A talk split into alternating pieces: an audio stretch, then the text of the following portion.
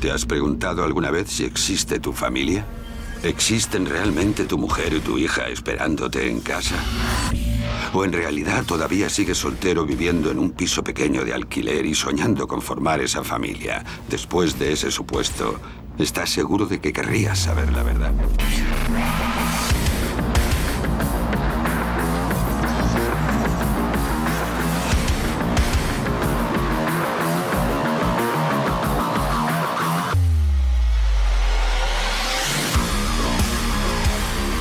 Pues tras siete años explorando estas estepas del metaverso, real o virtual, se cargó al malo final e igual que los Pokémon, evolucionó a Rob 2.0.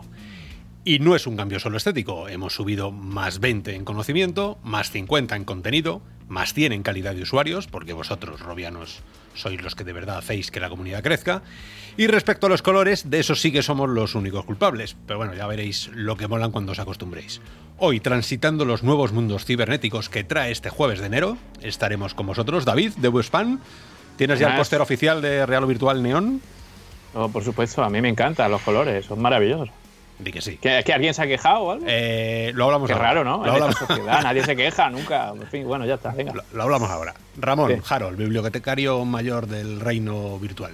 ¿Qué tal la semana? Muy, muy buenas, por un fin de semana intensivo, como os podéis imaginar, con este cambio de, de la web. Efectivamente. Bueno, y como invitado de honor hoy tenemos a Jaime Núñez, director creativo de Nusacan Studios, que me imagino que ha sido una semana súper ajetreada para ti, ¿verdad? Pues sí, maravillosa, maravillosa. Eh, estamos a full, no hay Bien. ni un momento, pero bueno, también disfrutándolo. No haremos spoilers todavía porque te vamos a dejar que nos presentes lo que has venido a hablar. Y nada, yo soy Oscar, Not 2001, y así da comienzo un nuevo capítulo de la hora virtual.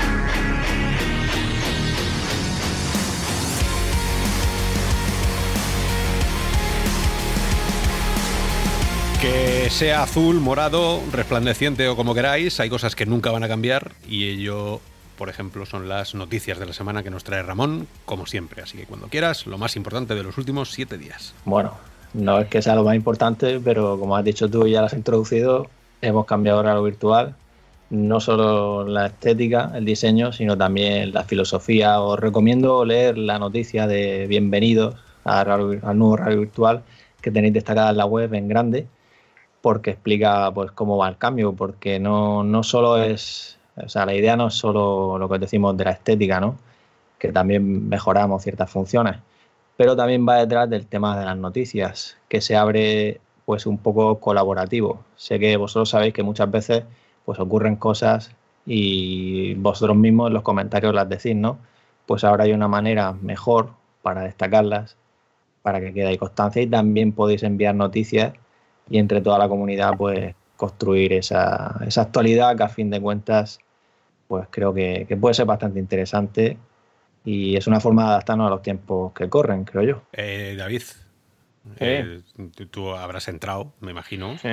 Y, Sí, sí, claro. Y ese primer golpe, porque tú no lo conocías, ¿no? Hemos esto ha estado No, no. trabajándose ahí a fuego lento durante un, un tiempo, ¿no? Ah. Y, y lo hemos soltado ahí. Y así de primeras tú dijiste esto, ¿cómo? ¿Qué? ¿O, o fue.? No, no, yo.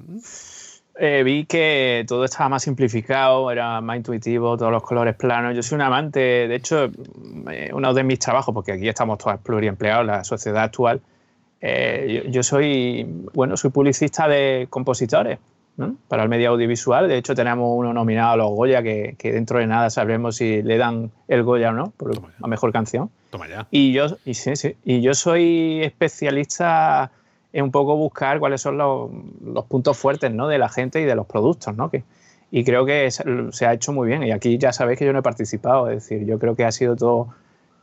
Todo tiene que buscar que la información esté muy clara, sea rápida, de rápido acceso y que la gente se vaya adaptando. En fin, ya no, el tema barroco, ya eso quedó bastante atrás. Entonces, bueno.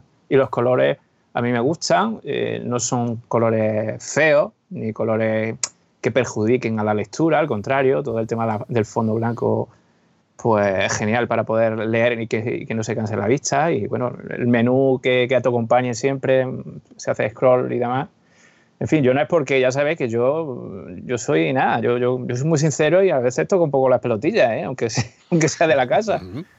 Pero en este caso, a mí me parece que es un cambio mejor y, y la gente lo va a agradecer. Obviamente, como hemos dicho antes, vivimos en una sociedad donde todo el mundo ya. Eh, está bien la autocrítica, pero la crítica ya es que, vamos, un poco ya cansina, ¿no? Ya es que está todo el mundo ya que parece que, que cualquier cosa le molesta, ¿no? Pero que es bienvenida. De hecho, la autocrítica. La crítica no, la crítica a tu casa. Vete a un psicólogo. Mi mujer es psicóloga. Tiene consulta. Luego paso la, la hora de. ¿Vale? Claro, la autocrítica, la autocrítica la que queramos. ¿Te ha gustado? Me ha encantado. Bien, pues seguirás viniendo a los podcasts. Eh, Jaime Núñez, eh, nuestro invitado de honor, tú conocías real o virtual, ¿no? Eh, bueno, si estás en esto de la realidad virtual, me imagino que, tampoco somos una referencia, pero porque lo dicen los, lo dicen los demás, que, esto queda mal decirlo nosotros. Pero bueno, que conocía real o virtual de antes, ¿no? Sí, por supuesto. Y de hecho, hoy ha sido mm, uno de los momentos en los cuales he usado uno de los features nuevos de la web, me parece, porque he subido la noticia que voy a dar luego ah, y ha sido casi instantáneo. Yo me pregunté si esto ha sido un bot, pero no, me imagino que es una persona que lo ha puesto ahí porque fueron, fuisteis rapidísimos en ponerla en la web. Ramón, te acaban de llamar bot. un bot. Pero, bien, bien, con educación queda bien. Eh, el cambio, el cambio, eh, sé consciente que luego vamos a hablar de tu juego, o sea que es recíproco, o sea, a ver qué vas a decir. sí. No, pero eso, que muy, muy impresionado que es que puse la noticia y a los cinco minutos estaba ya puesta en la web. Vamos, o sea que no me lo esperaba en absoluto. O sea que eh, experiencia positiva por ahora. Bien, porque hemos dicho que no solo, no solo poner ese morado que, ha sido un poco atacado por, parte de, los rubianos es normal. Yo creo que cada vez que se cambia cualquier cosa, yo ahora mismo en mi cuarto, si ahora si, si me cambias el póster que tengo aquí enfrente, pues tardaré una semana en, sentirme otra vez en casa, ¿no? Porque, porque esto es así. Eh, ¿Pero por qué? ¿Porque creían que éramos de Podemos o algo de eso? ¿O por qué? Eh, el, morado, no, pero, sobre todo por el, por el eh, esos halos. Fan, club de box. por, el glare, por el glare, por el Por el, sí, ah, han dicho que era, que era, el glare tal. Bueno, ya sabéis que el humor puñetero siempre, siempre sale a flote en esta España nuestra y, nos han dicho... Que nos queda, que nos queda, es lo que nos queda. Que nos queda. Pues eh, bueno, pues eh, tampoco vamos a seguir mucho más con esto, pero que la gente sepa que, que todo... Primero, que no somos de Podemos, que no somos de Podemos. Todos tenemos nuestro pensamiento privado, pero que no pertenecemos a ningún partido político. El morado para mí es el color por excelencia de los años 80 retro, que no son los realmente que vivimos. O sea, yo, yo, nunca tuve un chándal de ese morado, pero yo ahora lo recuerdo de ese, pero yo lo recuerdo de ese morado. ¿no? Era, era un poco medio yonky, medio. Bueno, pero, pero estaban a. Eh, los 80 han vuelto y, mm. nosotros. Eh, y el Glare también ha vuelto. Y, y, tenemos una edad. Todos los que estamos en real o virtual eh, Tú más que otro, pero. Está claro que, siempre hay alguien más. Pero vosotros tampoco vais a la zaga, ¿eh? Ahí lo dejo. O sea, a ver si os vais a creer que sois unos chavales.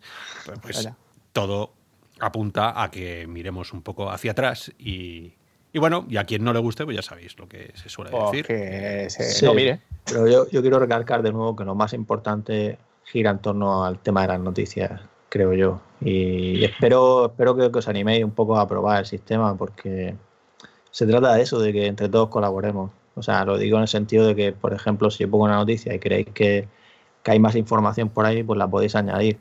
O si veis algo interesante, pues igual que antes habría un hilo en el foro, pues lo podéis enviar de esta manera. O sea, os animo a probar los sistemas porque es muy intuitivo y muy fácil. Y cualquier duda, cualquier sugerencia, es lo que decimos, estamos abiertos a ellas esta sociedad colaborativa que, estamos haciendo y que sin vosotros, Robianos, Real o Virtual no ni sería la que es ni será la que será. ¿vale? Así que, por favor, echarle un ojo, eh, hacer uso de ello, que para eso nos lo hemos currado. Y, poco más, porque los cambios los dirá el tiempo. Eh, llevamos tan poquito que, que, bueno, ya sacaremos, ya sacaremos conclusiones dentro de, dentro de un tiempo. Pues sí, y ya si os parece, pues entramos en alguna noticilla antes de entrar en el tema principal, que para eso tenemos aquí a nuestro invitado, y ahora, ahora hablaremos del tema en sí. Pero antes de nada me gustaría hablar de, de Valve, de Half-Life Alice, que acaba de realizar un AMA, una sesión de pregúntame lo que quieras en Reddit, sobre Pregúntame lo que juego. quieras que responderé lo que me dé la gana. Básicamente, es una- Exactamente.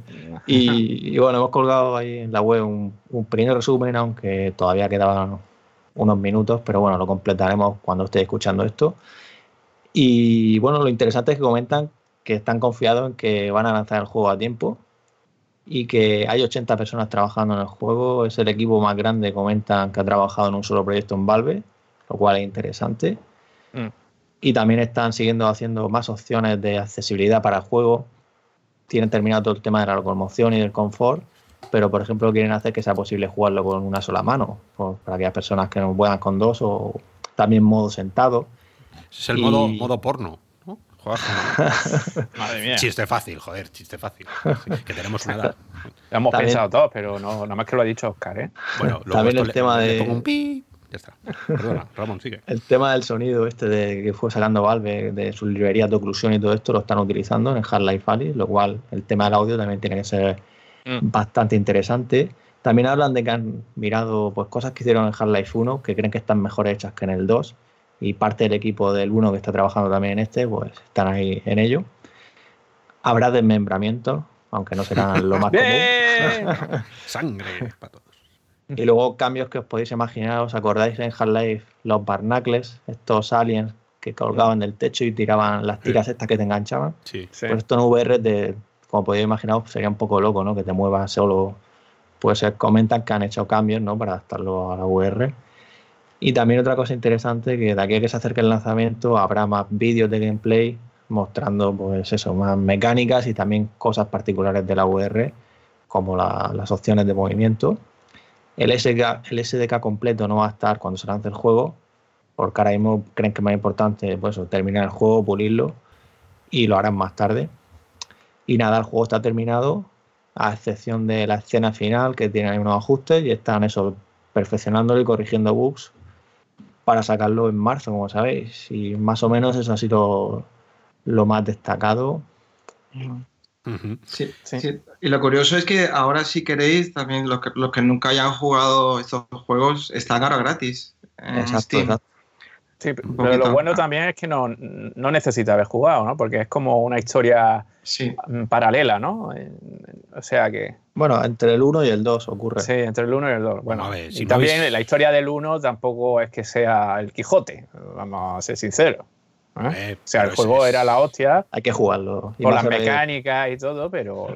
¿no? Tienes un mod, mod en Quest para jugarlo. A mí me gusta el tema de que han cogido al mismo, yo voy a lo mío, y han cogido el mismo compositor de, de Portal 2 y demás, porque de la casa, ¿no? Un compositor de la casa, y eso va a ayudar a que, la- a que el ambiente del juego sea continuista con las anteriores partes, y, y eso, pues claro, dice mucho, ¿no? De lo que están haciendo esta gente. Aparte de que la atmósfera ya se intuía en el tráiler que vimos que va a ser de agarrarse los machos, ¿no? Por lo menos a los que nos, ac- nos acojonamos con cualquier cosa, claro. Es VR. Yo todavía estoy pensando si lo voy a jugar o no. O sea, quiero jugarlo porque sé que va a ser el juego, pero no sé a mi corazón si lo aguantará. Pues seguro, seguro que sí. Para, hombre, para. Tienes que haber jugado a Half-Life, yo lo, lo dejo ahí. Si no has jugado a Half-Life, es, es motivo de paliza eh, grupal, ¿sabes? O sea, no, ¿cómo no puedes haber jugado a Half-Life? Y si no lo has hecho, ponte a jugar de verdad, porque es gratis. Son dos meses gratis los que vas a tener. Mm, para mí es que Half-Life siempre ha sido la, la angustiosa vida de una palanca eh, de hierro. ¿Sabes? o sea, es, es- es realmente, o sea, de Half-Life tú te acuerdas de la palanca, nada más, de la y, y- y de lo- la sangre y los monstruos que se te tiraban a la cara. Eso, llevarlo a, llevarlo a VR me parece, me parece un pelotazo. Primero, 80 personas en el proyecto. Eh, no es para hacer sangre, pero Jaime, ¿tú te imaginas lo que sería hacer un juego con 80 personas? ¿Tú te imaginas llegando a tu estudio con 80 tíos mirándote? ¿Qué hacemos? ¿Qué hacemos, señor? ¿Qué hacemos? ¿No? Bueno, yo creo que eso se divide en, en pockets o en grupitos cada uno, ¿no? Cada uno tiene que, tiene que tener su jefecillo. Entonces, al final se va destilando la información y, bueno, las decisiones pues las vas dando y se, en modo cascada, como quien dice. ¿Eso cómo, cómo se haría? Con un, eh, no sé si, si conocéis la aplicación Trello que utilizamos en, cuando hacemos cosas en equipo. o ¿Cómo organizas 80 tíos trabajando en el mismo juego? A mí eso siempre me ha, me ha alucinado porque tiene que haber un sincronismo brutal ¿no? entre, entre todos para que uno nunca esté parado, ¿no? que siempre haya algo que hacer o... Eh, ¿Tú te has encontrado, has estado eh, trabajando en, empresas de realidad virtual o de informática con más gente?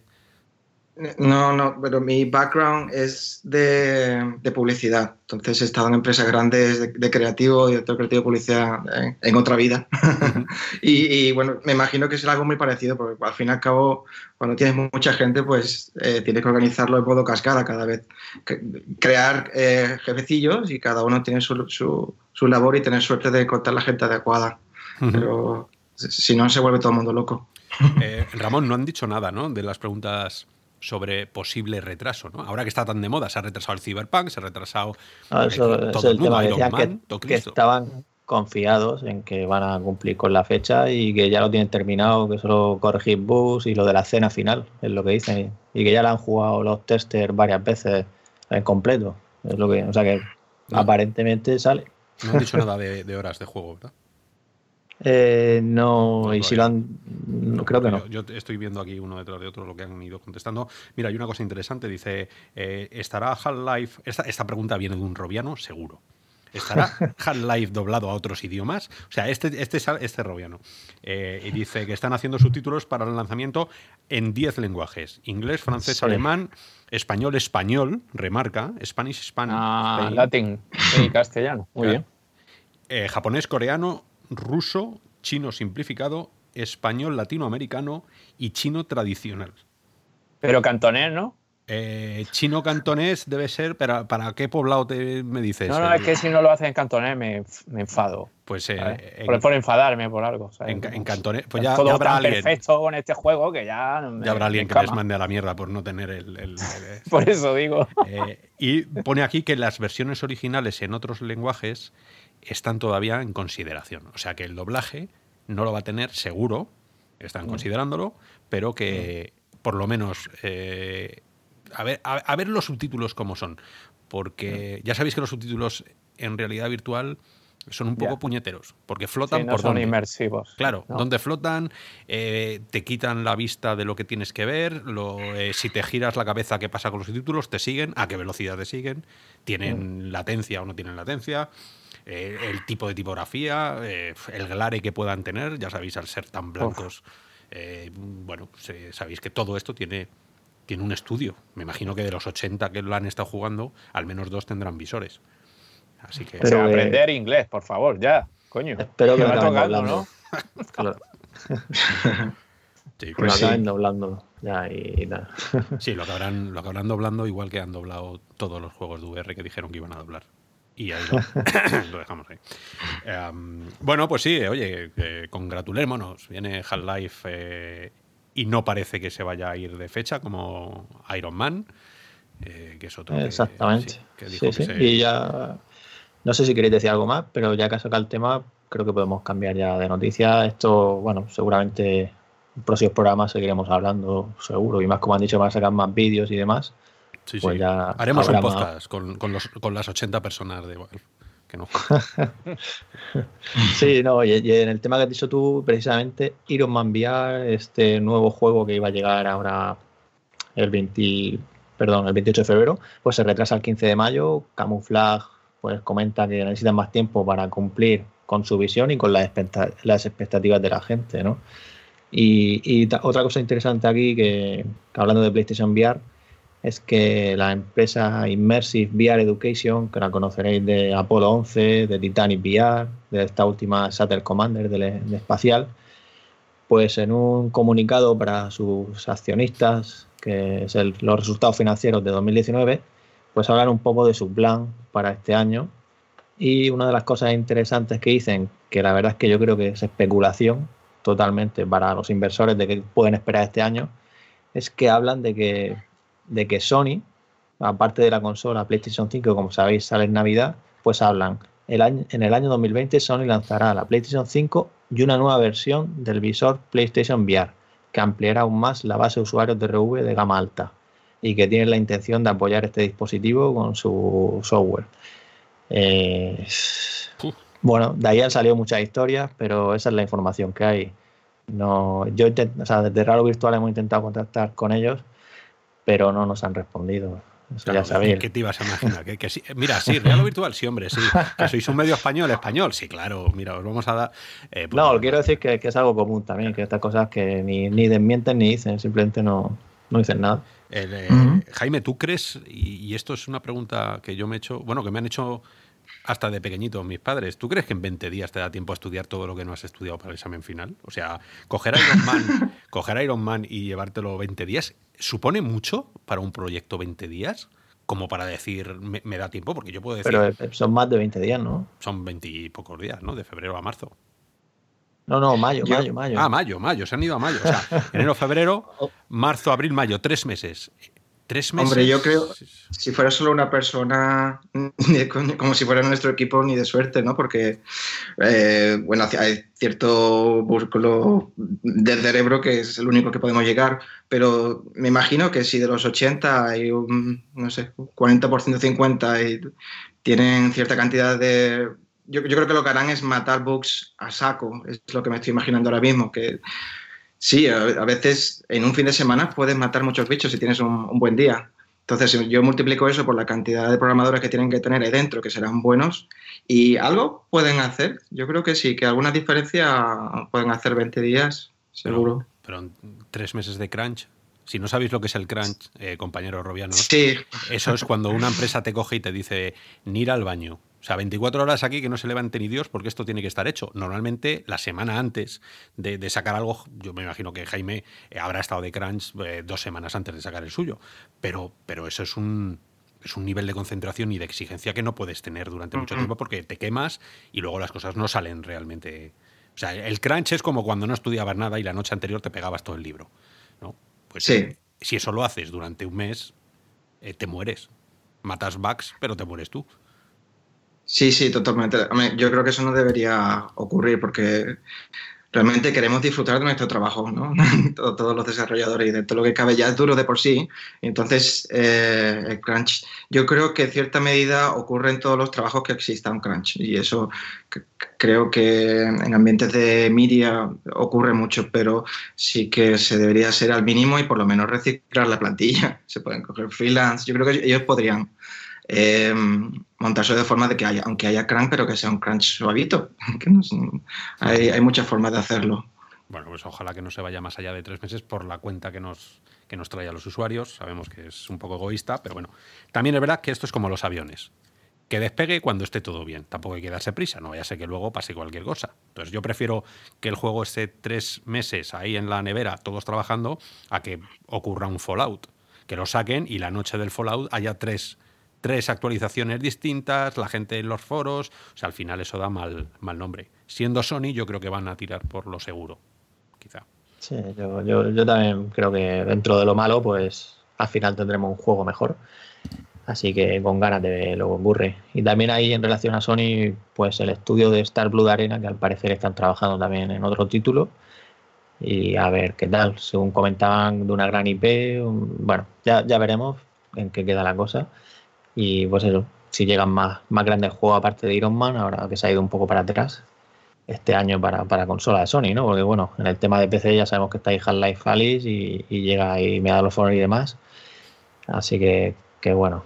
Eh, luego también tenemos otra noticia que, que, está, creo, Oscar, que bueno, tú has hablado de él en alguna ocasión, que es Alex Blachos, que es, es Valve. Se fue en septiembre de, de Valve y ahora se une al equipo de Mixed Reality de Microsoft. Eh, él, trabajó en bastantes tecnologías de SteamVR, como puede ser, bueno, aparte de las tecnologías como puede ser el composito, la reproyección asíncrona, el motion smoothing, eh, también el chaperón, el sistema este de los límites de la habitación, también estuvo involucrado, también en, The Lab, esta aplicación gratuita de Valve que, está muy bien, e incluso el reproductor multimedia de SteamVR y va a estar ahí con HoloLens y también comenta VR.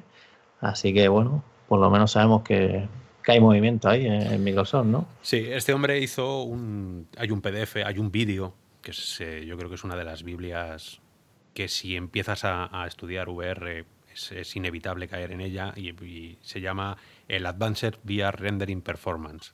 ¿no? Esta es una charla que dio él, eh, Blachos, eh, ahí en una en la Games Developer Conference. Fue en el 2016 y, es una para enmarcar, ¿no? porque habla, habla de muchísimas cosas de una manera muy técnica, pero de verdad eh, no... Eh, si no estáis en nada en este tema, lo pilláis muchos conceptos porque los explica muy bien. ¿no? Que este tío haya llegado a, Microsoft, pues vete tú a saber. Ahí dentro, dentro del equipo de Blachos va a estar Mark Bolas.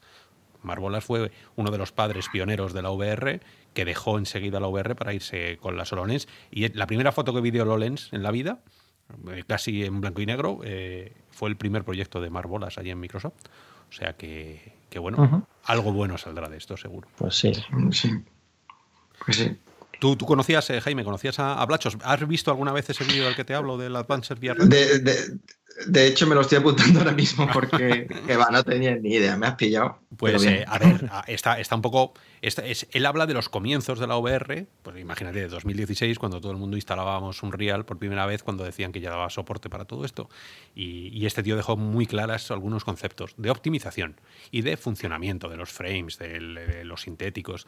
Luego, eh, todo se ha vuelto un pelín más complicado y por supuesto que hay muchísima documentación por detrás que te puedes morir. Eso ya es para ingenieros y para, y para realmente profesionales del sector.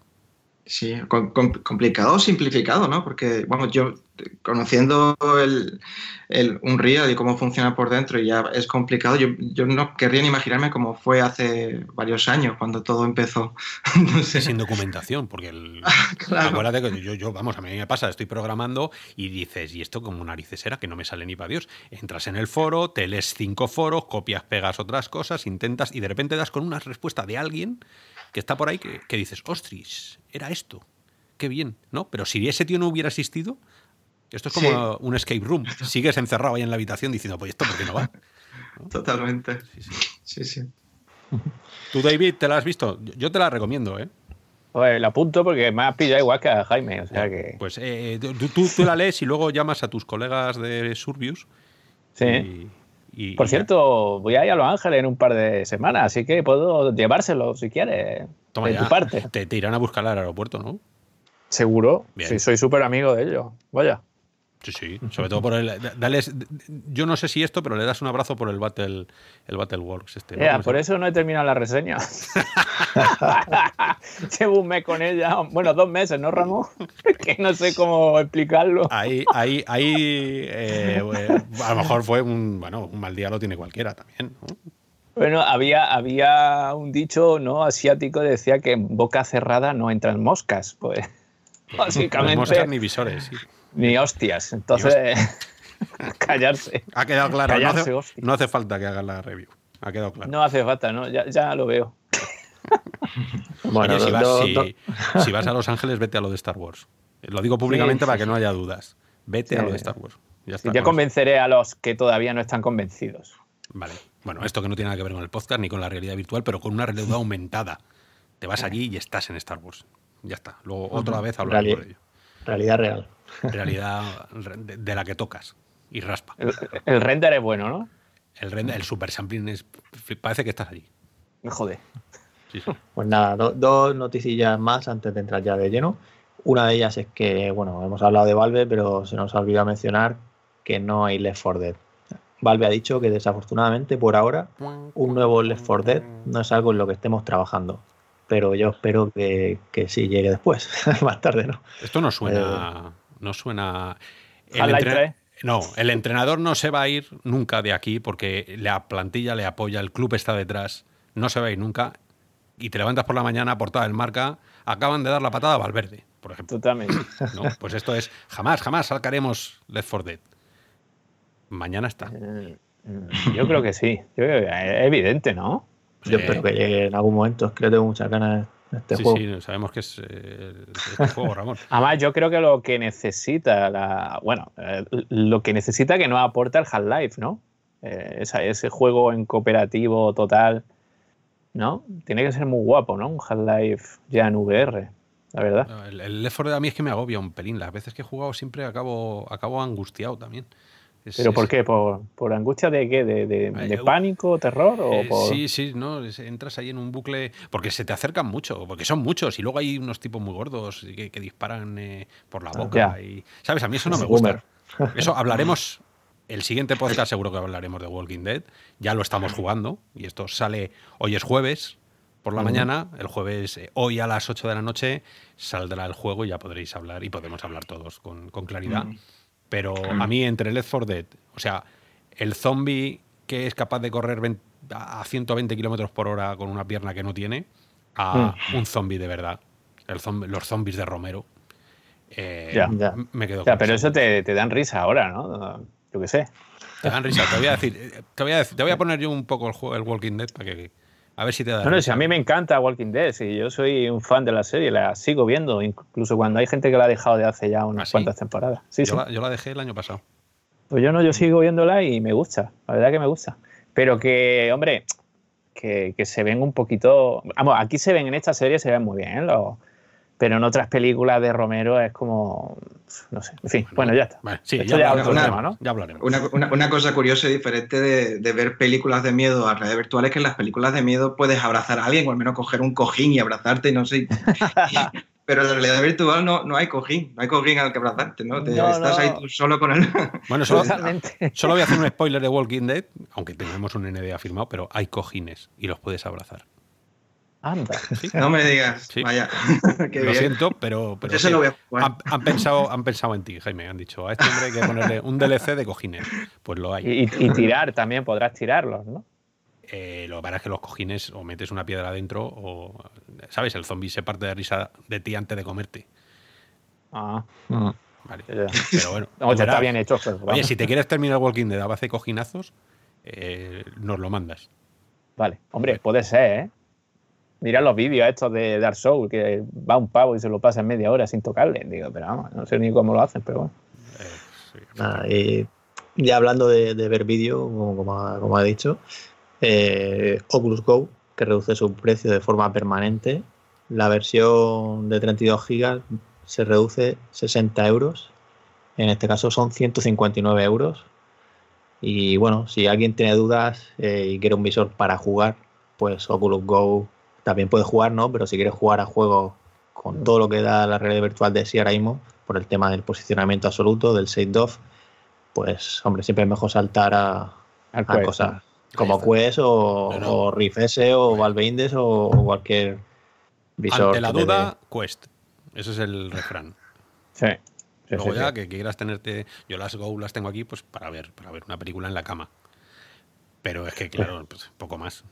Yo, yo, la, yo las tuve y la devolví. O sea, con eso os digo todo. Bien. No, no, son, no son para mí. Bueno, ni para Sí, ti ni para, ni para mucha gente, pero bueno, hay muchas empresas que lo, que lo utilizan. ¿eh? Sí, sí, claro, claro.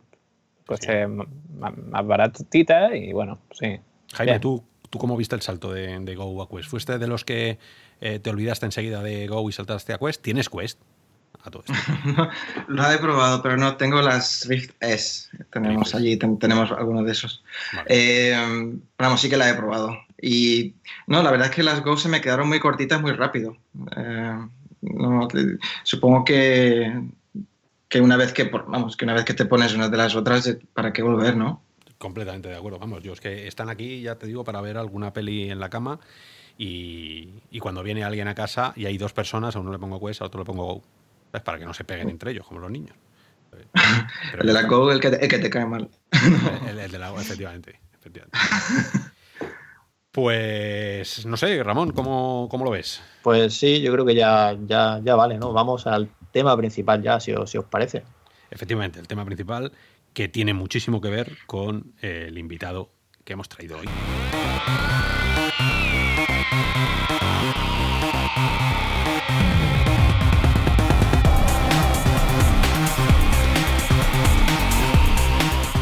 Jaime Núñez, director creativo de Nusakan, Nusakan Studios, que nos lo ha dicho antes, dice poner el acento en la A, que es japonés, no es Nusakan ni, ni Nusak, nada, Nusakan Studios.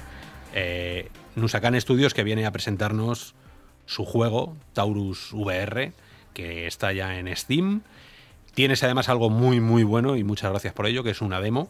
Se echan en falta muchas demos de muchos juegos porque es la VR es así. Tienes que probarte a ver a ti mismo casi si, si, puedes aguantar el juego y qué sensación te da antes de, dar el salto. Así que genial. Llega en acceso anticipado. Mm, algunos son fans del acceso anticipado, otros no lo somos tanto, pero para eso estás aquí, para defendernos el acceso anticipado. y bueno, después de esta semana de crunch, que me imagino que habréis tenido, ¿Por qué no hacemos una cosa? ¿Por qué no nos presentas el juego? Así para que, para que no sea tan frío de nosotros hablando de ti. Si no, ya tenemos aquí, haznos ese pitch que le hiciste a, los que te han estado ayudando, a tus compañeros. Pues sí, sí, la verdad, es que es, un pitch muy, muy sencillo, porque es un juego retro reimaginado para la realidad virtual. Es nuestro pequeño homenaje a Galaga, Space Invaders. Eh, definitivamente no es un juego narrativo, es nosotros, teníamos muy claro que lo que queríamos que fuera es un chute de, adrenalina rápida y de eso que, bueno, que cuanto más jugaras eh, una y otra vez, día tras día, eh, más entrarás en flow. En ese momento en el cual te sientes todopoderoso porque has matado a millones de aliens y bueno, es curioso porque hay gente que lo, lo, compara a una especie de mata marciano en realidad virtual y nos sentimos muy cómodos con ese concepto. O sea, creo que teníamos muy claro que en, qué, qué, parte nosotros podíamos cubrir en la realidad virtual y, y bueno, la verdad es que eso por ahora está en España, em, está yendo muy bien en Steam. Tenemos un par de reviews, un par de reviews positivas, o sea que muy, muy, muy contentos. A, ver qué tal. Em, yo creo que de aquí los tres hemos probado, hemos estado jugando con, mm. la demo. Mm, ¿Por qué Taurus? ¿Por qué el nombre? Eh, bueno, em, supongo que fue un poco random empezamos con Nusakan porque Nusakan realmente es la estrella de eh, o una, una, galaxia lejana y Taurus que era otra, otra era como la, hija menor y realmente podía haber sido cualquier nombre en cierto sentido. Em, fue un proyecto que probamos como la necesidad de que queríamos que hubiera un juego de retro de, de realidad virtual y una mecánica que teníamos que probar a ver si estaba bien. Y al principio es como no tiene ni siquiera nombre, simplemente a ver, a ver qué sale y unos cuantos amigos a ver si nos funciona. Y nos sorprendimos que, que la mecánica eh, es una cosa que queremos decir es que es muy específica para realidad virtual, que aunque es retro, no podría vivir en otro mundo que no fuera la realidad virtual. Es una mezcla de primera y tercera persona eh, ahora me estoy metiendo un poquito más en detalles, pero bueno, lo mueves con tu cuerpo, la nave está delante tuya en vez de tú estar dentro, lo cual eh, significa que no tienes mareos. Que hoy en día no debería ni haber existir ningún juego sin con mareos, pero realmente sí todavía existen. Eh, y nosotros la inmersión la conseguimos porque también es en primera persona tener los cañones en las manos que apuntan al objetivo y hay dos pequeños drones, que son tus colegas, que están alrededor de la nave, que, que, disparan exactamente donde apuntas. Entonces es un rollo un poco torreta. Y em, sorprendentemente, bueno, lo vemos que funciona muy bien y que nos gustó mucho cómo, cómo funcionaba. Así que seguimos adelante, añadiendo más y más y más. Y la verdad es que queremos eso, queremos seguir añadiendo mucho contenido y, y no sé, ofrecer cuanta más diversión posible a la gente que nos está, vamos, que están invirtiendo en nosotros y la confianza que nos están dando en, Early Access. Muy bien. Em, David, tú que te, tienes que ir ahora eh, eh. haz, la pregunta del millón antes de irte. Yo, yo, no, yo quiero preguntar. Tenemos aquí un guion, pero ya sabes que yo me paso de guiones. Soy así de... Para desgracia de Ramón, los dos pasamos bastante. ya sabes, es que no, en fin. Pobre Ramón, un día nos cuelga en la Plaza del Pueblo. Yo te, quería decir, eh, te quería preguntar, Jaime, porque a mí la verdad que me, da mucha admiración gente como vosotros, como tú, gente que en un día eh, le, da un clic en la cabeza, se activa un clic y piensa que, su camino está en la realidad virtual. Yo quisiera saber cuándo se produce ese proceso y por qué se produce ese proceso. ¿Cuándo piensa en decir, yo voy a ser programador? para, realidad virtual?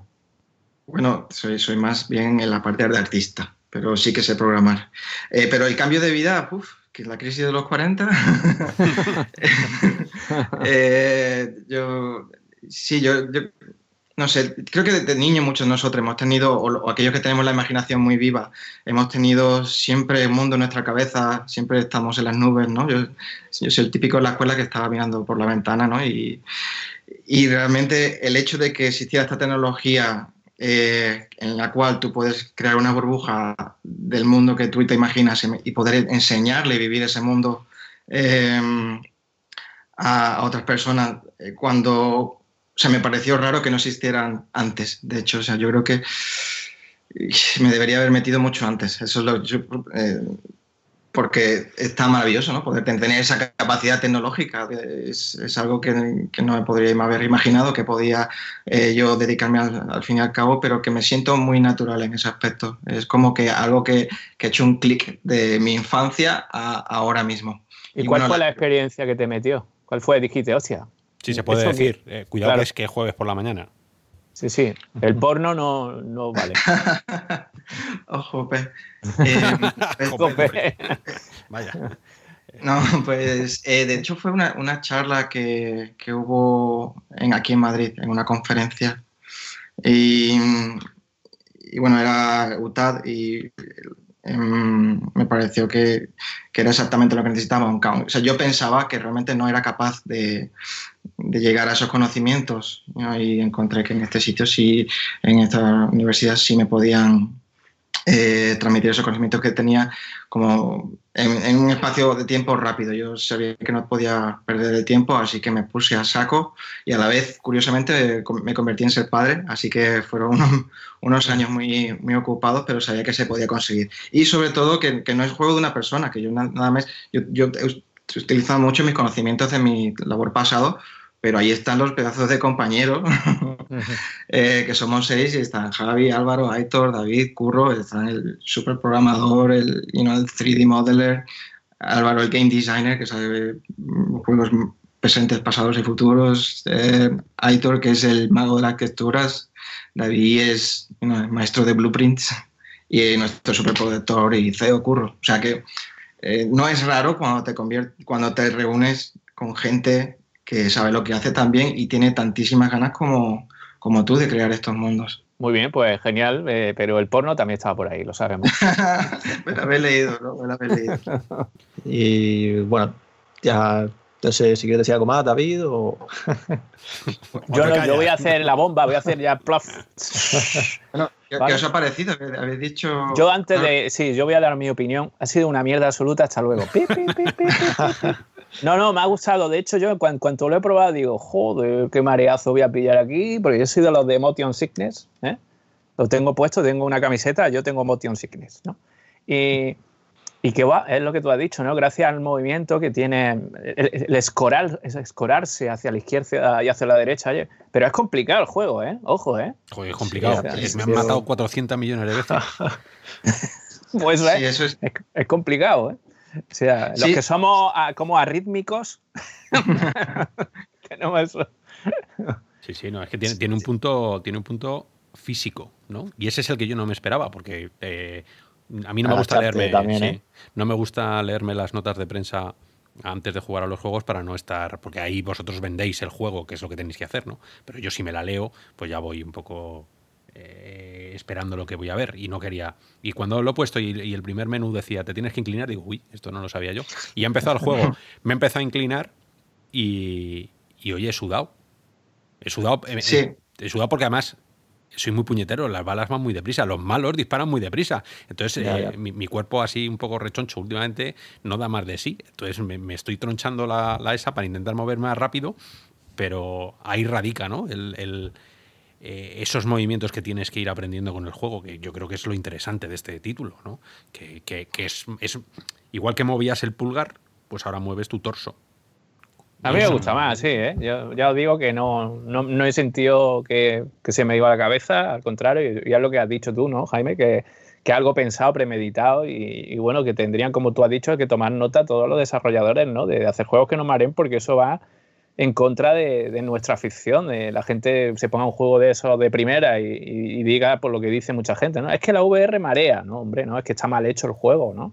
Bueno, no sé. Y, luego hay una cosa interesante y es que tiene que mantener el frame. Si, el frame rate se mantiene en 80, en el caso de la Rift en 90 en caso de las demás. Eh, ahí, ahí seguro que no te vas a marear. Te, te, vas a marear si saltas de un helicóptero o si te metes en una montaña rusa, porque eso te mareas en la vida real. Pero la realidad virtual no debería marear si está bien hecha, como dice David. Yo, yo ya que habláis de eso, la verdad es que me pareció al principio así un poco difícil, ¿no? Pero porque eso, que tienes que estar pendiente de, de las balas que le dan a la nave para que no la destruyan. Y tienes que estar ahí moviéndote a los lados, cuidado con, la, con las minas y demás, agachándote también para que la nave baje. Y, y bueno, no, no esperaba tampoco que fuera así más físico, ¿no? De hecho, me recuerda un poco o sea, no, no es un beat ¿vale? Pero me refiero que, que tiene ese rollo ahí de moverte, ¿no? También. Mm, sí. Sí, no, y eso, y que, que eso, que, que, no pensaba que fuera a ser tan físico, pero sí, para yo lo veo como un juego así rápido, ¿no? De, bueno, al final es lo que dice retro, así arcade, y, y que sí, que, es interesante. Yo en mi caso lo, he probado poco todavía, ¿vale? Pero, pero bueno, ese es el tema, que todos los que nos estáis escuchando, si tenéis curiosidad, pues tenéis una demo gratuita en Steam con dos niveles para probarla. No, que de narices, comprarla, que son 9 euros, por Dios. Comprar lo que es español, eh, ya sabéis, hay que, o sea, eh, ¿cómo es esto? Eh, tienes que, tenemos que, darle voz y tenemos que dejar que, nuestros programadores españoles salgan adelante. Son 9 euros. Si estuviésemos diciendo un early access de 40, como hay alguien que se descuelga por ahí, joder, pues sí, pero...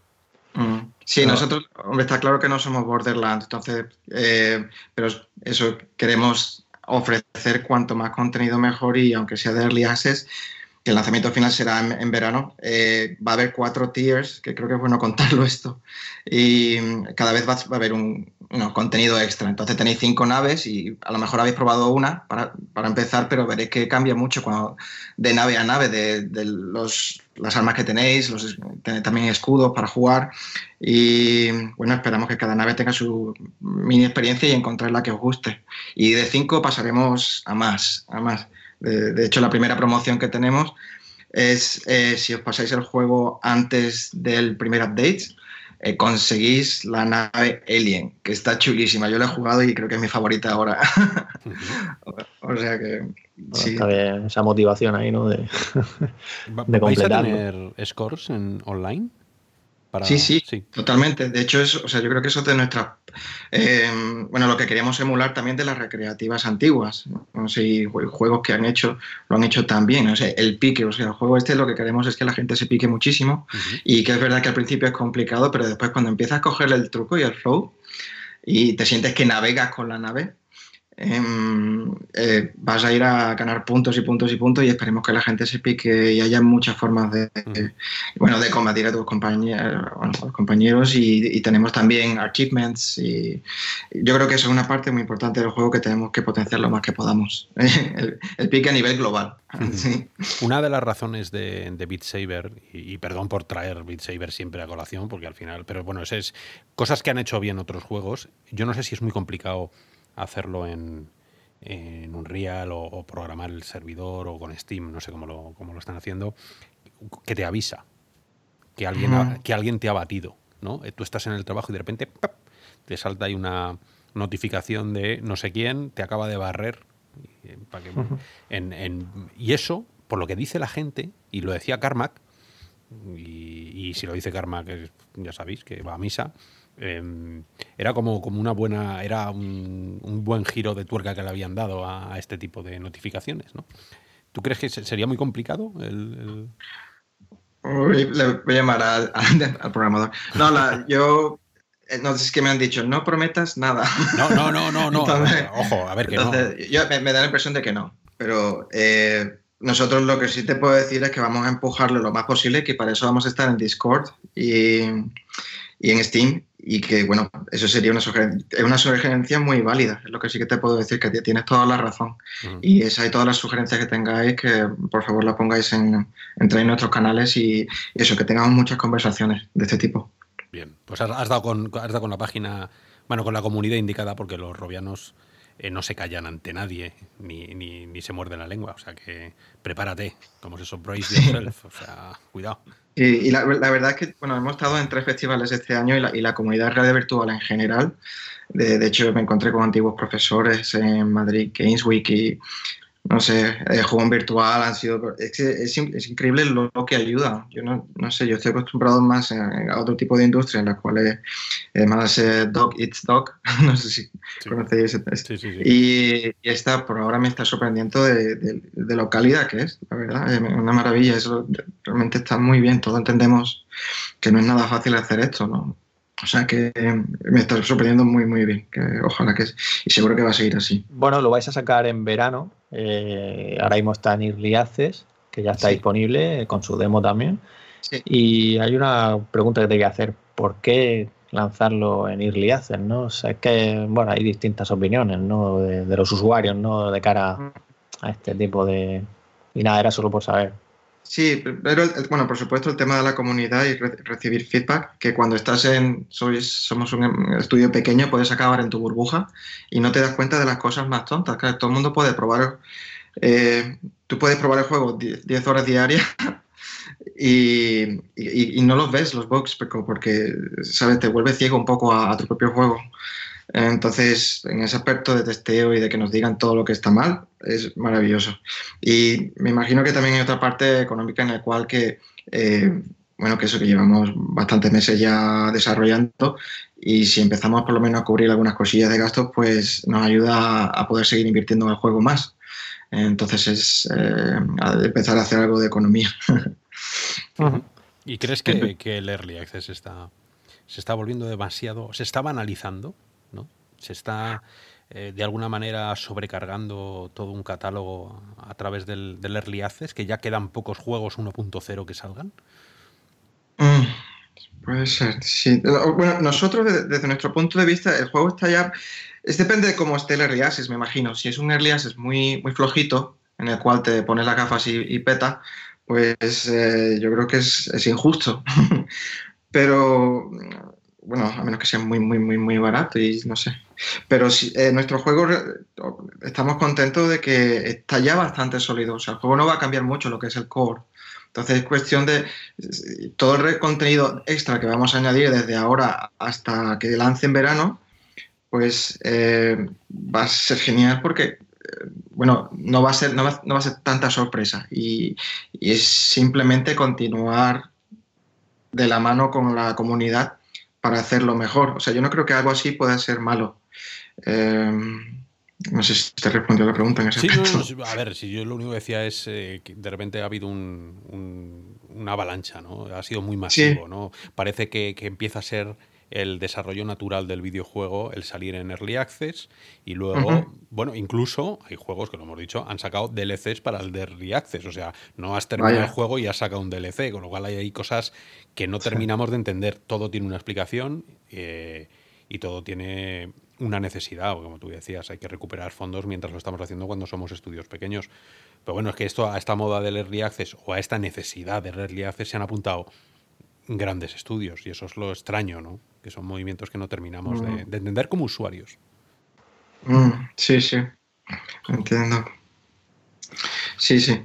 Y una pues... vez que, que, que, lleguéis a, bueno, supongo que una vez que ya lo lancéis este verano, tenéis en mente llevarlo a otras plataformas, como podría ser PlayStation VR, incluso Oculus Quest. Sí, nos encantaría, la verdad es que estaría genial. Eh, pero claro, depende del éxito que tengamos ahora. Eh, todo, bueno, nosotros estamos con un publisher que se llama Perps Games, no sé si lo conocéis, sí, pero... Sí, sí, que distribuye eh, bastantes juegos físicos y sí, sí. Y, exacto, y nosotros somos que, que, bueno, ellos están aprendiendo con nosotros, como quien dice. y bueno, tenemos toda la intención de, de llevarlo a, a donde podamos, pero claro, es un efecto dominó. Si esta sale bien, pues la siguiente. Y si esta sale bien, la siguiente. Es todo como milestones. No sé si eh, es sí, palabra sí, en español. Sí, sí, sí. sí. sí. Pero sí, ojalá, ojalá que podamos seguir haciéndolo. Y, en, y en ese sentido, ¿cómo, ¿cómo está siendo la acogida hasta ahora? Me refiero, habéis lanzado la demo ya hace, no me acuerdo del día exacto, pero lleva la demo ya días. Y, y, bueno, ya lo tenéis en Early Access. ¿Cómo está siendo la acogida? ¿Habéis tenido feedback? ¿Qué, qué tal? Sí, bueno, es curioso, porque bueno, en el, la parte española, en el mercado español, hemos salido, por suerte, los más vendidos, lo cual estamos súper súper sorprendidos, porque llevamos solo desde el 17. Y en la parte de VR estamos el tercero en trending, lo cual quizás es que tenemos muchos amigos en España. Eh, pero han, ha habido un par de feedbacks, los, dos positivos, y exactamente lo que esperamos que la gente imaginara del juego. Eso sí me ha, alegrado mucho, que, que han entendido el juego, han entendido qué es lo que queríamos conseguir y qué nicho tenemos, estábamos cubriendo. Y ojalá que, ojalá que siga así. Siendo un juego casual, porque porque para mí, eh, bueno, este juego, como dices tú, la, narrativa que tiene es un planteamiento primero, que tú eres la nave que tienes que ir matando, pues eso, Galaga, tú lo has dicho, ¿no? La narrativa de Galaga, matar marcianos. estos juegos casuales que parece que apuntan a visores standalone, ¿no? A, visores de me lo puedo llevar al parque, me lo puedo llevar a casa de mi primo a jugar. Mm, el salto a Quest, que sabemos todos que es súper comprometido, que, Oculus es... Eh, bueno, han decidido que ellos ponen las reglas tan férreas o más que Sony. Mm, al principio del proyecto dijisteis, ¿tiramos a Rifese porque es lo que creemos que tenemos que hacer? ¿O fue una recomendación en base a las propias recomendaciones de Oculus que dijo, si salís bien en Rifese, os damos la bienvenida a Quest? Sí, bueno, de hecho, em, siendo honestos, nosotros intentamos o sea, ya contactamos con ellos, le mandamos un pitch para Quest. Eh, pero sí, nos dijeron exactamente eso. Primero meteros en, Oculus a, ver qué, tal van las ventas y, y, bueno, de ahí empezamos a hablar. O sea que ojalá que eh, Steam era la más rápida, la más fácil y la que conectaba más para un Early Access, pero ojalá que pronto lo podamos poner en las otras plataformas y llegar a Quest y llegar a PlayStation y a la que se pueda. Pero ahora mismo estáis en, o sea, quiero decir, estáis en Steam y también estáis en Oculus Store. No, por eso mismo. Es por eso no, lo que te quería preguntar, que lo que no, me refiero al Oculus Store de PC, de PC. El Oculus Store de claro, por eso que estamos ahora mismo en Steam. Eh, esa es la única que tenemos eh, enfocada. Y en, y en, Oculus, pues estamos en proceso. ¿Y Viveport lo consideráis o, o no llama la atención el tema de Infinity, de la suscripción? A mí me parece un, una suscripción genial. De hecho, yo eh, me quiero apuntar el mes que viene, me quiero apuntar ya, que espero tener algo más tiempo para jugar. Eh, me parece una opción muy, muy buena. O sea que sí, ojalá que sistema en eso también. Para llegar a un juego por, así. Por desear, que, por desear que no quede. Está claro. Que te decía, para llegar a un juego así, eh, uno no llega, como tú has dicho, a la, a la VR que te diste cuenta en ese momento, pero lanzarse a hacer un juego en VR Mm, tiene que contar con gente también, que bueno, has, dicho ahora unos, unos nombres, pero ¿sois todos fanáticos de la VR, todo el equipo? Em, ¿Tenéis todos visores? Eh, ¿Sois un, estudio que especialista en VR, os queréis especializar en VR?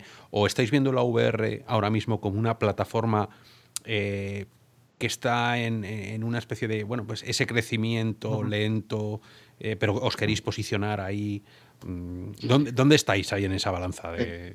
Eh, sí, somos clarísimos fanáticos de la VR.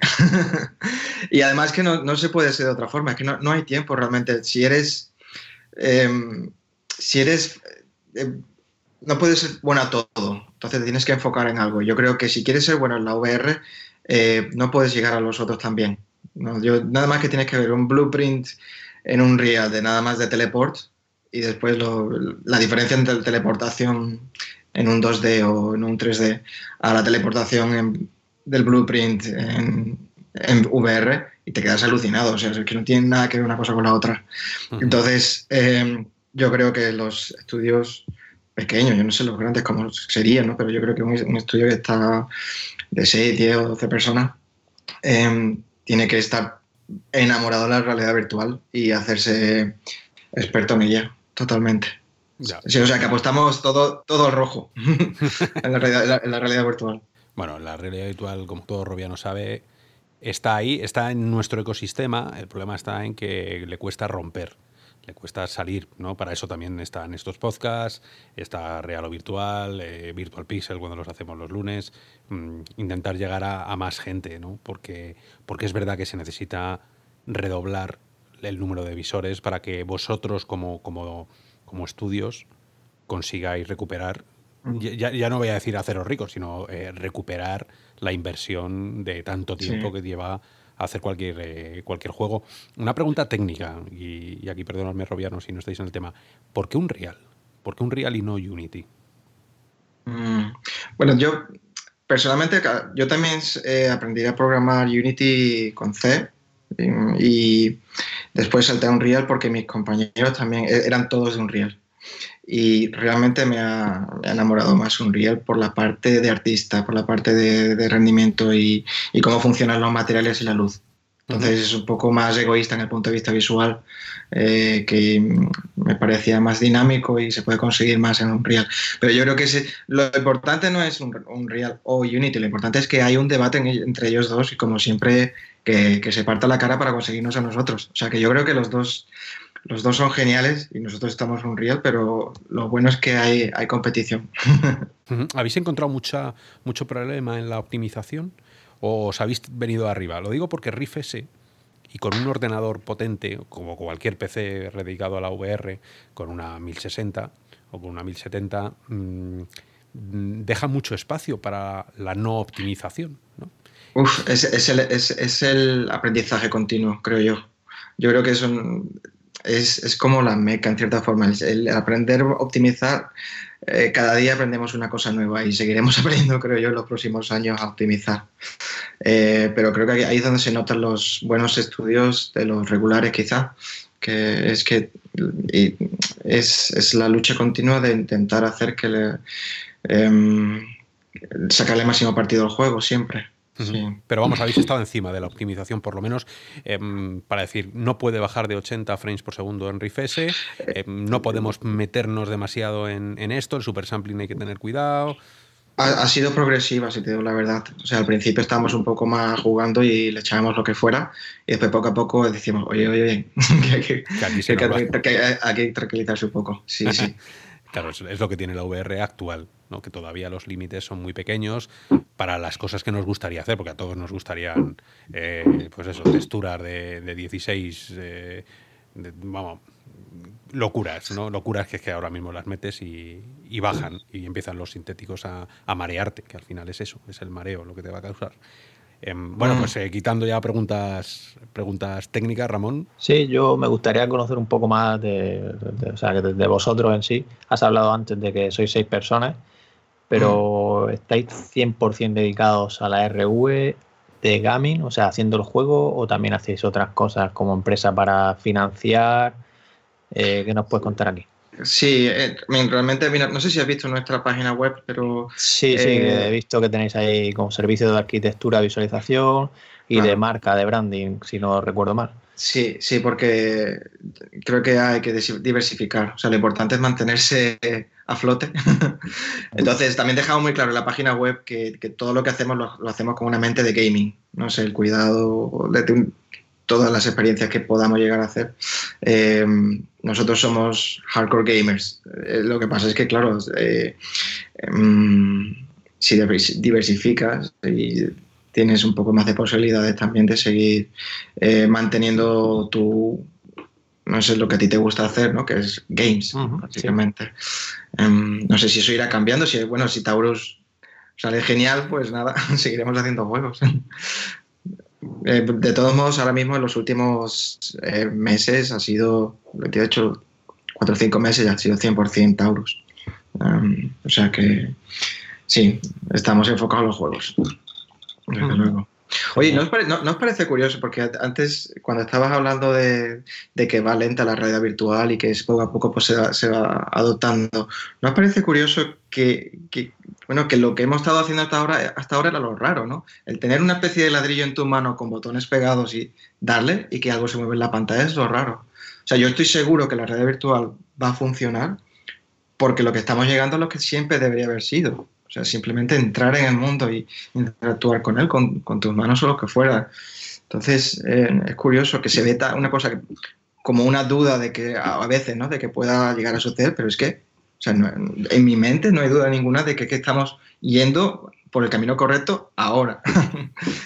Hmm, es, es generacional. Eh, como toda tecnología que así incipiente, ¿no? Y que además, como lo llaman, eh, bueno, que, rompe, ¿no? Eh, disruptiva, que se puso de moda aquel término. Mm, la gente primero tiene que enterarse de qué va. Y para eso estamos nosotros, para eso está Real o Virtual, para explicarles a la gente lo que hay. Lo segundo es que tienen que probarla. Una vez que la prueban, ya saben a qué atenerse. Y además, casi todo el mundo que la prueba, como decía este el, eh, Lanier, el padre de la VR, decía, la realidad virtual mola, empieza a molar cuando te quitas el visor.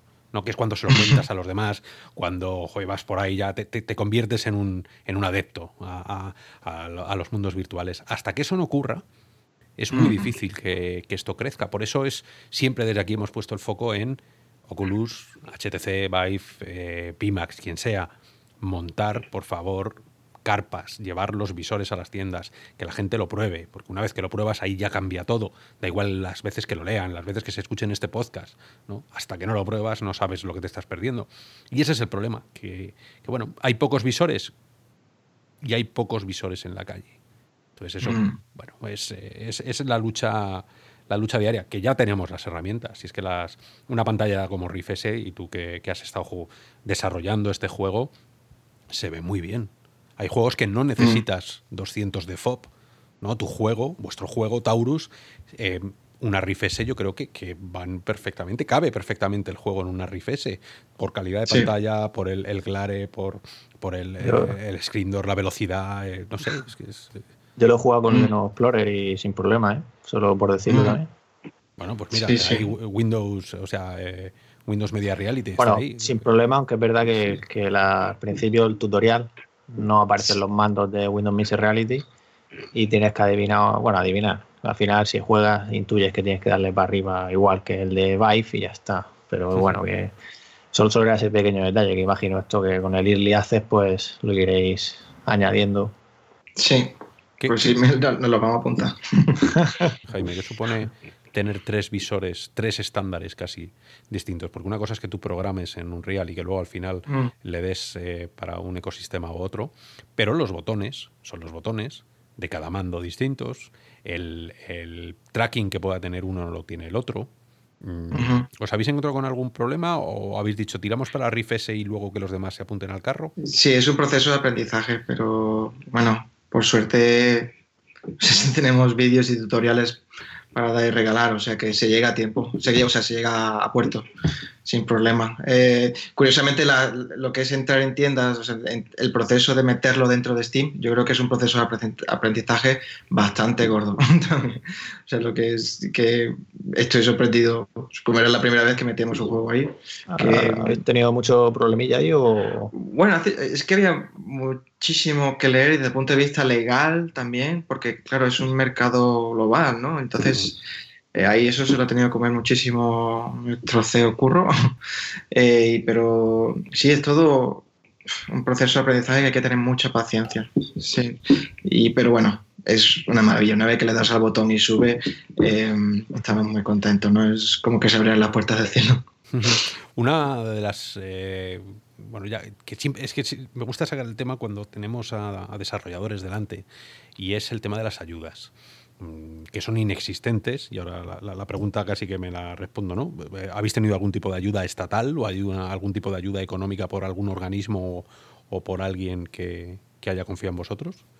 Eh, no, no, eh, Es que ese, esa es una de las cosas que a mí me llevan, me llevan por la calle de la amargura, que para una tecnología, como hemos dicho, incipiente, disruptiva, lo que tú quieras, la tecnología del futuro, que no se estén ahora mismo inyectando ese dinero que tiene que haber ayudas, eh, subvenciones, eh, que las hay para el cine, que las hay para el teatro, que las hay para, para otro tipo de videojuegos muchas veces. Y sin embargo, la VR siempre está, el videojuego en VR siempre está detrás de un muro que, que muchas veces hace que ideas grandes que podáis tener o, proyectos que podrían llegar a, cosas muy bonitas y muy, yo creo que muy divertidas, eh, se queden en cajones porque no hay ni siquiera eh, nada, es que ni el, un mísero céntimo de euro eh, llega, ¿no? Y ¿Tú crees que debería haber un, movimiento estatal?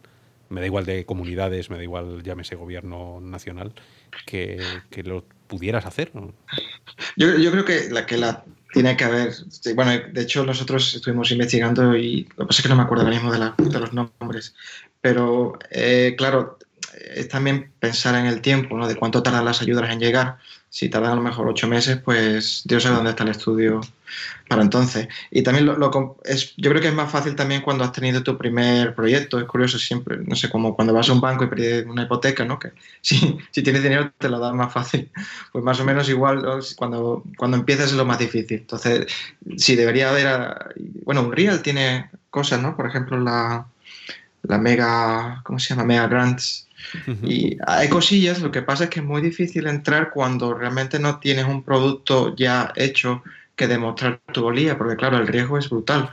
Para que entonces, eh, como sea algo a fondo perdido, tener, no sé, hay, algunos, bueno, en otros países se lo pueden permitir más. O sea, no puedo hablar demasiado de esto porque no tengo muchísima idea. Mi, mi, em, lo, lo único que puedo decir es que lo que me da la impresión es que si has hecho algo, tendrás muchas más posibilidades de que te lo den. Si esa es la primera cosa que haces, pues te, va a costar mucho más. A partir de ahí, pues estoy un poco como divagando. Oye, ¿y, Oculus Star? Em, que eso no es difícil entrar. De hecho, yo, yo con mi sí, eso, eso lo estaba en Oculus Star. Ah, tenéis Oculus Star porque eh, creo que tenían un. Eh, con un Real, ¿no? Tenían los royalties de un Real eh, subían bastante. Al ser Oculus Star eh, podíais recuperar bastante más dinero sin tener que pagar el royalty a un real cuando pasen los 3.000, creo que son 3.000 euros cuando ya eh, un real llama a la puerta, ¿no? creo que había ahí un, algo legal que ellos te decían, nos hacemos cargo de los primeros, no sé cuánto era, en una pasta, era los primer, el primer millón o algo así. Creo que sí, pero sí, me, me, da la impresión de que sí, creo que lo que pasaba es que si lo metemos en la tienda a través de nuestra publisher, que ya eso no funcionaba. Creo, que ese, creo, que es el problema. Pero sí que nos llevan, bueno, nos vino súper bien unas gafas Rift y nos mandaron también una sudadera y un vaso. la, caja, de marca. A mí me hizo mucha ilusión cuando, cuando la recibí, porque no es por ser de marca, sino porque alguien había confiado en ti. ¿no? Ahí a, a, fondo perdido, como tú decías. Oye, te doy esto, haz lo que puedas con esto. Y dices, jolí, pues así sí así sí, que es eso de estar aquí siempre con la mano delante, otra detrás, y parece que cuando pides algo es eh, poco menos que robarlo casi. ¿no? Eh, pero bueno, eh, Oculus Star, Vive también tiene su propio programa de desarrolladores, mm, ya que el Estado, en este caso español, pues no, hace su trabajo ayudando, al menos pues, las marcas, Unreal también te puede echar una mano, Unity. Pero bueno, em, Ramón, ¿tenías algo por ahí todavía? Sí, eh, bueno, hemos hablado de realidad virtual, pero la realidad aumentada también puede dar que sí. Quiero decir, ¿tenéis algún proyecto o trabajáis con ella también? ¿ARKit, ARCore, HoloLens para ah, empresas? a mí, bueno, me encantaría meterme. Sé un poquito de simplemente de, la ingeniería, el curso de ingeniería que hice en UTAD, pero eh, todavía creo que es eso, que es, es otra bestia. O sea, es como eh, se ponen, mm, a veces se habla en la misma conversación, pero creo que son dos planetas diferentes, más de lo que nos imaginamos eh, en cómo se, se, utilizan. Y supongo que cuando se mezclen las dos realidades es cuando realmente va a ser interesante. Eh, pero eso es como si da la impresión de que son mundos que están muy cercanos, pero en mi, en mi parecer la, la realidad aumentada tiene una dinámica muy diferente y trabajar para HoloLens eh, no tiene nada que ver. o sea, es un, bueno, utilizan los mismos eh, engines, pero eh, los proyectos son muy, muy, muy diferentes, creo yo. tú como eres director creativo y todo lo que vemos en el juego seguramente ha pasado por tus manos o, o, por lo menos tú has tenido que dar alguna directriz. De... ¿Estás, ¿Estás contento o te habría gustado tener un año o dos años más de desarrollo y decir, venga, me voy a gustar, voy a hacer esta nave de otra manera, eh, no me he quedado muy convencido con, eh, el desierto, con lo, que, con lo que sea, o, ya has dicho, mira, de verdad, esto es lo mejor que podemos hacer en este tiempo que tenemos y con este dinero que tenemos. Mm, ¿Cómo están, cómo están los ánimos? no, yo creo que está, vamos, que estamos muy contentos y si acaso nos hubiera gustado dedicarle, suena mal, ¿eh? lo que voy a decir, no mal, pero eh, menos tiempo en cierta forma que me hubiera gustado llegar antes a este a este punto. De hecho, lo, lo queréis sacar antes, pues, recordar, ¿no? Sí, sí, sí, lo hemos retrasado muchísimo. Lo bueno es que nos ha ayudado a que, a que el producto sea en sí mismo muy sólido y hemos añadido muchas cositas interesantes, que el tutorial era diferente y hemos, currado cosas gracias al tiempo que se ha retrasado. Pero em, yo creo que sería más efectivo eh, si hubiéramos llegado a este punto como dos o tres, por lo menos tres meses antes. y, claro, siempre hay cosas que mejorar, por supuesto. Eh, sin duda las miras y además como un artista típico y bueno, mis compañeros también que somos todos medio tiquismiquis, lo ponemos mm, y, y, si cambiamos esto, si cambiamos lo otro, claro, es que esa es la actitud, la actitud es nunca estar realmente con 100% contento para seguir, seguir mejorándolo. Mm, tú has dicho que has estudiado en la, en la UTAD. Mm, eh, en algún momento también nos has contado que decidiste encerrarte, vamos a hacer un juego de VR, te despediste de tu mujer y de, y de tu hijo. Mm. ¿Cuándo, empezaste a todo esto? Que no sé si lo has dicho antes. O sea, eh, la empresa cuando arrancó y cuando empezaste a hacer el juego. A las conversaciones de cafés de, bueno, vamos a hacer esto, en septiembre de 2018. Esas solo fueron las conversaciones. Y ya poco a poco, pues cuando empezó a aparecer más eh, que esto iba a ocurrir, ¿no? pues cada vez íbamos dedicarle más tiempo hasta que al final todos eh, pues dejamos trabajos alternativos y lo pusimos todo 100% en esto. Pero ha, sido un proceso lento en ese aspecto, desde los primeros momentos hasta después cuando ya, o sea, ahora estamos, yo me levanto a las seis y media y a las ocho ya estoy en el trabajo, hasta jornada intensiva y hasta, y hasta el día siguiente. O sea que, y mi compañero, mi compañero es igual. Entonces, em, mi pregunta va sobre todo para, para aquellos compañeros tuyos que estén estudiando en, la UTAD, gente que nos está escuchando en casa, que sabemos que el, podcast de Real o Virtual lo escuchan profesionales, pero también lo escucha eh, gente que, que, se está pensando en, hacer eso, ¿no? El, salto al vacío, de, meterse a realizar un juego, a diseñarlo, a, llevarlo, por lo menos hasta donde pueda, ¿no? Con, con sus amigos o, con, o ya de una forma más profesional. ¿Qué consejo le dirías tú, después de haber tenido este proceso de, aprendizaje de cómo se hace un videojuego hasta sacarlo de verdad? Mm, si te pudieras quedar con, algo de decirle, mirar, chavales, eh, tenéis que X, no sé, ¿qué, les dirías? Ah, supongo que la clave principal, o lo que he tenido más suerte es en los compañeros. Suena un poco eh, merengoso, pero eh, tú puedes hacer todo lo que tú puedas por tu parte, pero sin unos buenos compañeros no vas a hacer nada. Entonces, eh, está avispado, ¿no? Dónde está la química ahí en clase, dónde está la gente que realmente eh, está simplemente pasando a ver qué pasa, o, las personas que realmente quieren dedicarse a esto y están 100% por el tema y, juntaros a aquellos que están dispuestos a sacrificar mucho por ser desarrolladores. Yo creo que eso es lo más importante. Ya no sé si, si estáis pensando, bueno, más allá del verano, eh, me refiero por el tema de, completar y sacar el juego, si, tenéis en mente algún otro proyecto de RV en camino, porque, bueno, hay gente incluso que, ha sacado un Early y sin acabar uno ha sacado otra cosa, ¿no?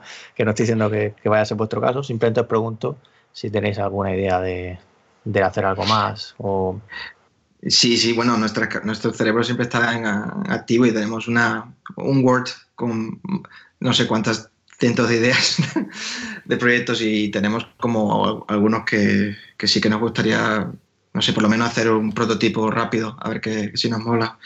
Pero ni, bueno, no puedo hablar de ese tema y, no, no, hombre, demasiado, demasiado pronto.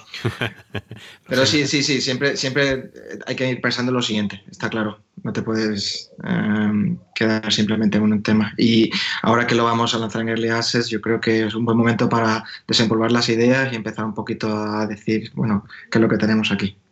Perfecto, muy bien. Pues eh, Taurus VR, un juego que según nos has comentado, bebe de, Galaga, Space Invaders, La Vuelta a los 80, eh, Vuelta al Arcade, Matar Marcianitos, en este caso virtual. Un juego que está muy bien hecho, español, que os lo habéis currado muchísimo, muchísimo.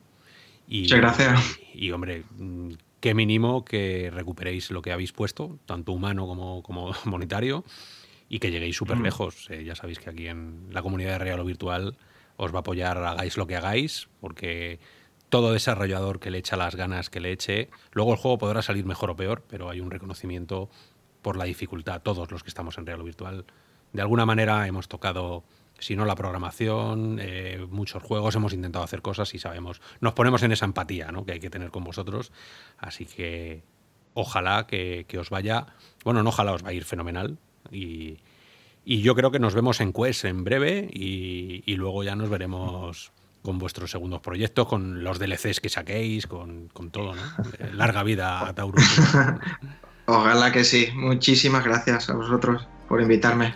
Y ya una pregunta que solemos hacer a todos los invitados es, pues eso, ¿qué, qué esperas aquí a, un año en relación a la realidad virtual? Pues ya sea de, o sea, en vuestro estudio, ¿no? Y, si quieres también, pues decir de la industria, ¿no? O sea, por ejemplo, pues el año que viene espero que esté Quest 2, ¿no? Por decir algo. a mí me gustaría que sacaran, que se tuvieran en cuenta no solo las manos, pero también los pies y, bueno, como que hubiera una especie de clip. y creo que no tardará mucho en haber, o sea, todo el tema háptico. Estoy deseando que ocurran más cosas en ese tema. O sea, cuando pueda saltar, hacer el pino y bailar claquet en la realidad virtual, ya estaré más contento. Sí, bueno, pues se puede hacer, pero todavía no está para el consumidor muy... llegará, llegará, seguro. Pero digo, por lo menos que se, que, se evolucionara un poco más en ese tema. Digo, eso, con, ese, con eso de aquí a un año que se pudiera hacer, no sé, tracking de pies sería genial, ¿no? Y además se pudiera hacer un poco más. Que ahora parece que estamos muy enfocados en las manos y en la cabeza. Muy bien, pues eh, Jaime Núñez, director creativo de Nusacan Studios, con Taurus VR. Eh, llevamos ya una hora y veinte hablando de, noticias de la VR, ya sabéis, y sobre todo de, vuestro juego. Mm, estamos aquí para lo que queráis, cualquier noticia, cualquier DLC, cualquier actualización, cualquier beta tester que necesitéis. Los robianos estamos ahí al pie del cañón. Muchísimas gracias. Pues nada, pues igualmente mucha suerte con el proyecto. Espero que vaya genial el arranque y que, bueno, que, dé sus frutos luego más adelante y veamos más cosas de vuestra empresa. Y nada, a vosotros muchas gracias por escucharnos como siempre y volveremos la semana que viene, pues seguro con, más novedades, sorpresas y nada. Huelo, a zombies, huelo a zombies. Eso, también, también. Seguramente será un especial. De... Un abrazo virtual, a todos. Hasta luego, Jaime. hasta luego. Adiós.